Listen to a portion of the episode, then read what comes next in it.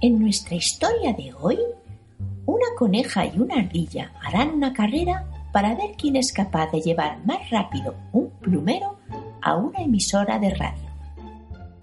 El premio para la ganadora será una moto. ¿Quién creéis vosotros que ganará? La ardilla hacendosa de Joan Ferrandiz. Una vez era una ardilla muy de su casa, hacendosa, limpia, ordenada y sencilla. Su hogar, una maravilla. En su sitio cada cosa. En fin, que eran con su esposo un matrimonio dichoso. Previsora en su cocina, tampoco nada faltaba. Por eso nunca negaba un favor a una vecina. Que si déjeme usted un ajo, que si de un limón un gajo, que habrá sal o una cerilla. A todas daba la ardilla, por eso en la vecindad la amaban por su bondad. Un accidente ocurrió. Una paloma cayó de cabeza a un adoquín. Pues bien, la ardilla lo vio, bajó con su botiquín y a la paloma curó. Y es que doña Ardilla era también experta enfermera. Y nunca fue vanidosa, no olvidando como esposa de atender a su marido ante todo bien servido, la ropa limpia y planchada, la cena muy bien guisada. En orden, sin un desliz, en paz era hogar feliz.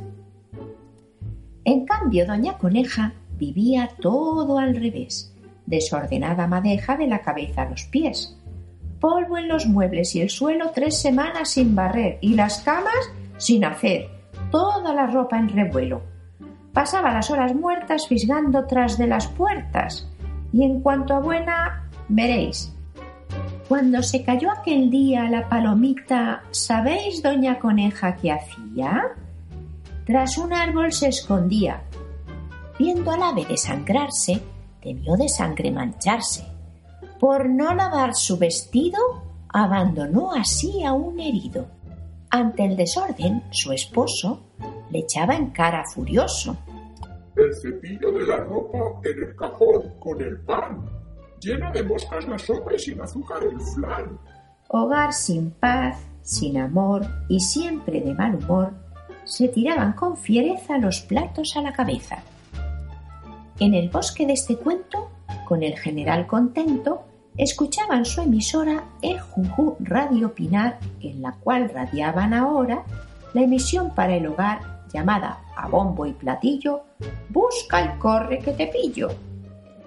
La señora o señorita que en su casa haya un plumero y no traiga la emisora primero, será feliz ganadora en su carrera triunfal de una vespa colosal. Claro, para doña Ardilla la cosa fue muy sencilla. Como era tan ordenada, hallarlo no costó nada y salió con su plumero piernas para que os quiero hacia el bosque disparada. Doña Coneja lo busca y su marido se ofusca. No sabes ni dónde está. La ardilla te ganará. ¿Salió ya con su plumero? Yo encontrarlo aún espero, y como ella ha de ir a pie, muy pronto la alcanzaré.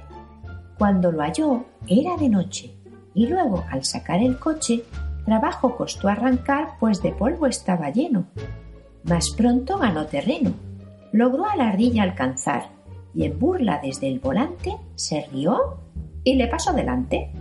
Salía el sol tras la loma cuando en estas la paloma que la ardillita curó desde su casa la vio. ¿Vas al corre que te pillo? Sí, mas no soy pajarillo